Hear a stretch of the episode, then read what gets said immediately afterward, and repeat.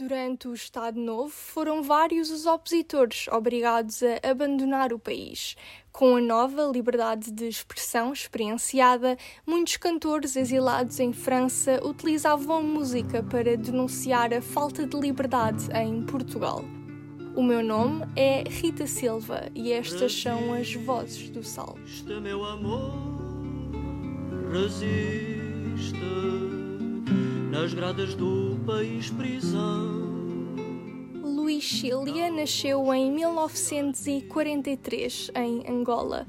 Aos 15 anos, veio para Terras Lusas para prosseguir com os estudos na área da economia, mas rapidamente começou em vez a musicar poesia. Foi na casa de estudantes do Império que começou a ganhar consciência política. A Casa de Estudantes do Império era uma associação em que passaram por lá todos os grandes dirigentes depois das guerras contra, contra o colonialismo. Portanto, o Agostinho Neto, o Amílcar Cabral, todos passaram por lá. Portanto, era um meio bastante politizado. E era norma que quase todas as semanas iam uns quantos presos. Né? Havia sempre aquele medo, mas mesmo na Casa Santos do Império eu nunca tive um papel de relevo que justificasse que, que, me, que me fossem buscar. Né?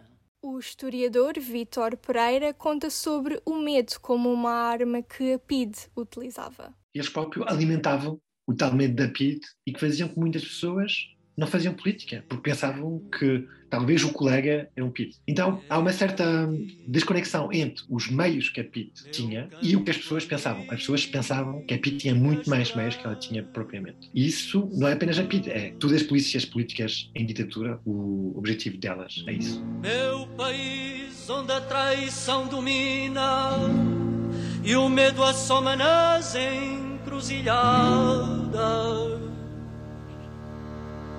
meu país de prisões e covardia. Em 1964, Luís Chilia imigrou para a França com um passaporte. Seguiu de carro e foi acompanhado por um passador e dois imigrantes clandestinos. A partir pai, dos 19 anos, eu, eu tinha a, a convicção que, que não poderia participar na guerra colonial contra amigos meus, contra uh, conterrâneos meus dos angolanos. Só quando eu fiz, no dia em que eu fiz 21 anos, é que eu pude pedir um passaporte. Foi o Alfredo Margarido, que era esse tal uh, escritor angolano, que um dia me disse: Olha, tens que partir amanhã acompanhar um casal que o marido vai desertar daqui a dois dias. O marido ia para, para a África a combater. Era médico. Portanto, eu fui acompanhar esse casal. Aquilo era um bocado complicado Fomos levá-lo ao pé da fronteira, eu e a mulher dele, que estava gravidíssima, num Fiat 500, que era... e, portanto, ao pé da fronteira, íamos com uma indicação lá de um, de um pastor, e eu e a mulher depois fomos dormir a, a Vila Formoso, quer dizer, ali no hotel. Ele passou clandestinamente e depois apanhámos-lo em Espanha e depois seguimos para, a França chegou a Paris no dia 1 de abril. Dado ao pouco dinheiro que possuía, executou todo o tipo de ofícios para sobreviver, até conseguir se ingrar na música. Eu, eu fiz o que os outros fizeram. Uh, aqueles empregos de. Havia os Halles, os Halles eram um, um, um centro de Paris onde convergia toda a alimentação de Paris. Eh, hoje há lá um centro comercial, mas era ali que, portanto, nós íamos lá, oferecíamos para descarregar a caminhoneta, para descarregar, quer dizer, fazíamos um bocado de tudo, não é? Fazia uh, de guarda noturno, fazia o, que fosse preciso, havia também de guardas noturnos nos hotéis, estar ali à noite. Uh, eu tive muita sorte, porque quando, quando cheguei a Paris, no dia seguinte, fui à casa de um velho angolano, que chamavam o, o embaixador do MPLA, isso era informal, e conheci lá uma cantora, a Colette Magny, uma cantora francesa que, que de facto me ajudou muito e foi ela que me, apresentou na editora Chão de um Mundo, onde depois gravei o meu primeiro disco.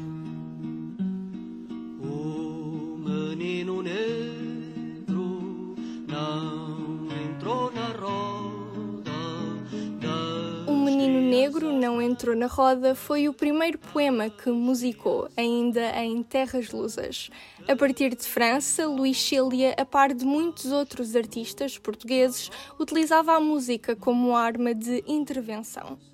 A vantagem que nós tínhamos é que podíamos abordar livremente os assuntos que, que os cantores portugueses que viviam cá e muito corajosamente não podiam abordar. Portanto, a nossa vantagem era essa, e podíamos, num, num, num, espetáculo, falar abertamente contra a guerra colonial, contra o salazarismo, contra as torturas da PIDE. Portanto, nós tínhamos uma liberdade de expressão, e depois, a partir de 67, eu pedi mesmo o asilo político. Ainda tinha mais liberdade porque era considerado como um exilado político, não é? Até em terras francas se faziam sentir as garras da PIDE. A polícia francesa informava a polícia política portuguesa dos portugueses que iam para países comunistas. Eu, eu quando fui a Cuba, havia duas rotas. Uma podia ir para Madrid ou podia ir para Praga. Havia essas duas rotas. Claro, eu escolhi por Praga porque não ia, não ia arriscar vir, vir por Espanha, não é? E há um documento da polícia francesa em que diz portugueses viajando no mês de, de junho de 67 para países comunistas. E está lá o meu nome, está o nome de um, de um Eurico de Figueiredo, que depois foi, foi deputado do PS e tal, estão vários nomes lá. Em Paris, os estudantes de Nanterre, liderados por Daniel Cohn-Bendit, ocupam a universidade reivindicando reformas no ensino. O governo decide encerrar a faculdade a 3 de maio. A resposta dos estudantes é violenta. O Quartier Latin, o bairro dos intelectuais, é ocupado com barricadas. A 6 de maio, 13 mil estudantes confrontam-se nas ruas com a polícia. Ao gás lacrimogéneo, os estudantes respondem com pedras. O músico relembra as memórias do maio de 68, em França. A minha participação foi ir para onde me chamassem. Para já, eu morava numa casa ao, ao pé, ao pé da, da, Sorbonne, não muito longe da Sorbonne. Portanto, podia ir, ir à Sorbonne, ver o que é que se passava, o Con Benditi, depois ia aos teatros ocupados e tal. E depois eu tinha um grupo que era com o Colette Magny e com o Paqui Banhas e pronto, íamos cantar às fábricas ocupadas, íamos onde, onde, onde houvesse portugueses. O povo unido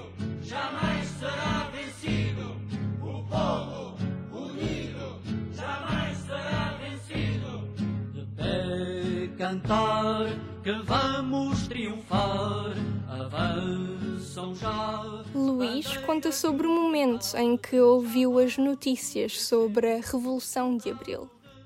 Olha, lembro muito bem porque eu estava em Cholé, até lhe vou dar, um, vou-lhe também mandar um, um, um, panfleto disso, um panfleto que é anunciar Luís Chile vem cantar a Cholé no dia 20, 25, ou 24, 25, portanto eu estava lá com a Judite, fui lá cantar e depois à noite estávamos a jantar, já no dia 25, lá estávamos a jantar e no restaurante é que apareceram os militares e tal, e eu disse, olha, isto é os ultrafascistas.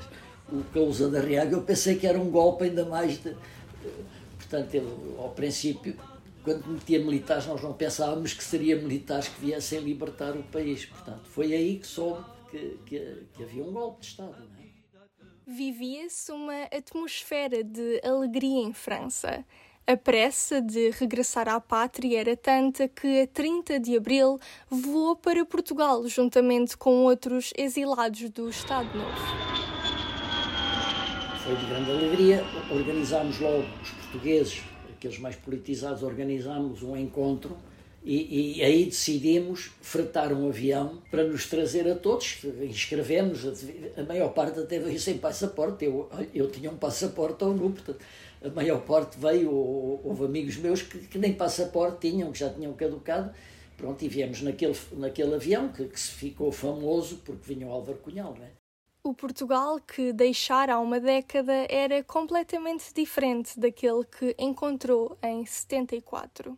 Portugal que tinha deixado em 64 era um Portugal cinzento, não é? triste, pobre, muito pobre. Bom, não é que 74 estivesse mais rico, mas, mas eh, e, e, de repente é como se numa panela de pressão de repente tivesse aberto a tampa, de repente aquilo foi uma explosão, não é?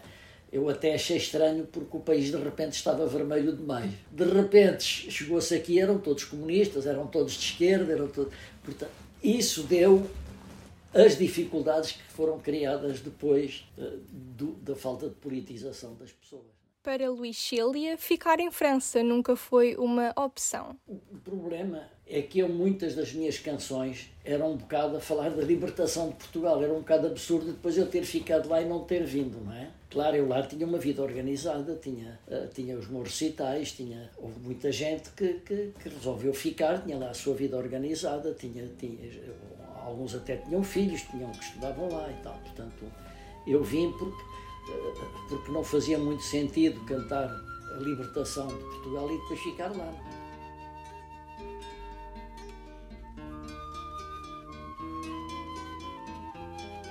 Esta é a voz de Luís Cília. Voltamos em breve para ouvir outros testemunhos daqueles que deram o salto. Aquele parte todos, todos.